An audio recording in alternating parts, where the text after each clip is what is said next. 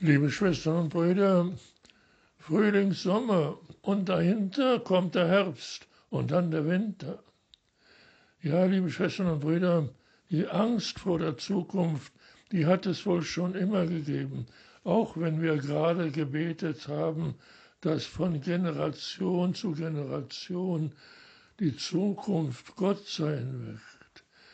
Wer aber glaubt an die Zukunft, die uns in Gott geschenkt worden ist.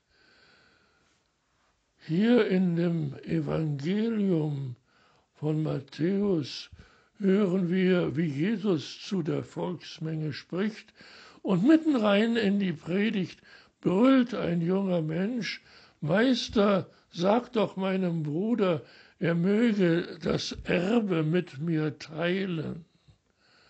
Und Jesus sagt ganz ruhig zu diesem Menschen, bin ich denn der Richter und der Schlichter eurer Familie? Und dann spricht Jesus weiter zu der Menge und sagt zu der Menge, hütet euch davor, der Habsucht zu verfallen. Denn es ist nicht der Sinn des Lebens, dass man so viel Geld hat, dass man im Überfluss leben kann. Was geschieht hier eigentlich? Jesus versucht deutlich zu machen, was die Menschen verstehen sollen, indem er ein Beispiel erzählt, eine vermutlich wahre Geschichte. Da ist ein reicher Mann, der schaut auf seine Ernte, die gut dasteht, noch auf dem Halm. Aber er denkt schon darüber nach, was er damit tun soll, wenn diese Ernte eingebracht wird. Er kommt zu dem Schluss, dass er zwar viele kleine Scheunen hat, aber dass diese kleinen Scheunen nicht aufnehmen, was er an großer Ernte hat und noch haben wird. Und so beschließt er, er will alle die kleinen Scheunen einreißen und ein paar große bauen, in denen er die Ernte und seine Vorräte unterbringen kann, und zwar nicht nur einmal in einem Jahr, sondern wahrscheinlich für viele Jahre. Und dann wird er essen und trinken können und sich das Leben gefallen lassen.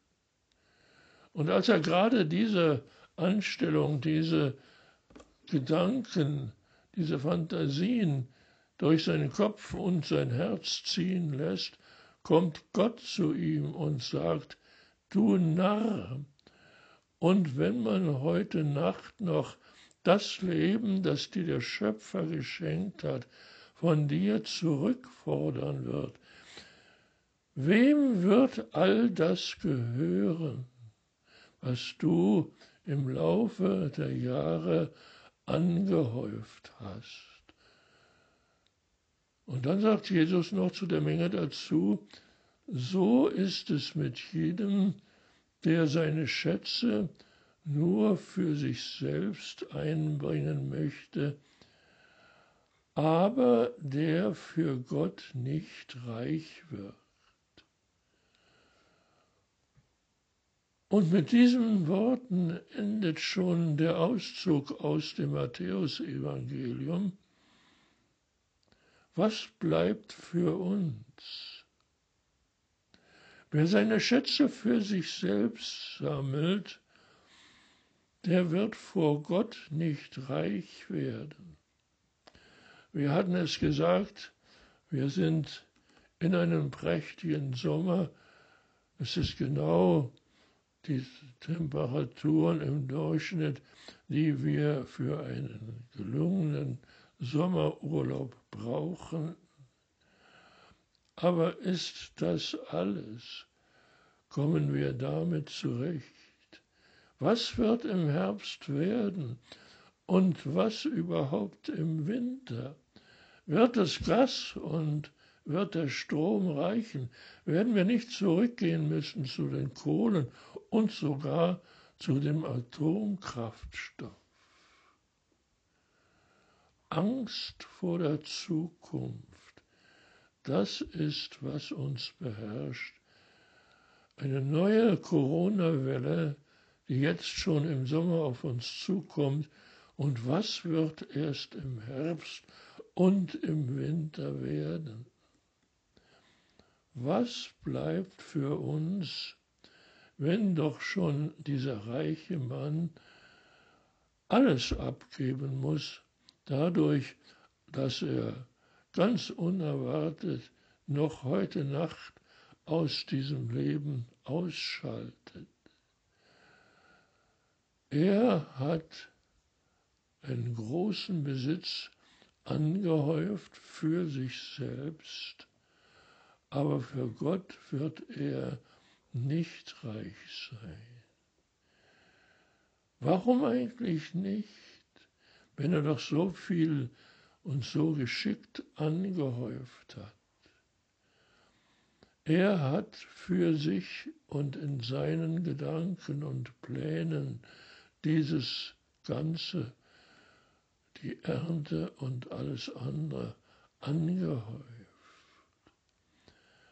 Aber waren je in dem, was er da angehäuft hat, Gott und Gottes Pläne mit enthalten. Er hat, oh, das glauben wir ihm sicher, für sich nach langem Nachdenken, wie es am günstigsten rauskäme, Pläne gemacht. Er hat die kleinen Scheunen eingerissen und große dafür gebaut, aber war an diesen Plänen jemals Gott, der Schöpfer, der Schöpfer dieses Menschen, der Schöpfer des Erdbodens, der Schöpfer all der großen Ernten, war der daran beteiligt? Nein, der Mann hat für sich gewirtschaftet und für niemand anders.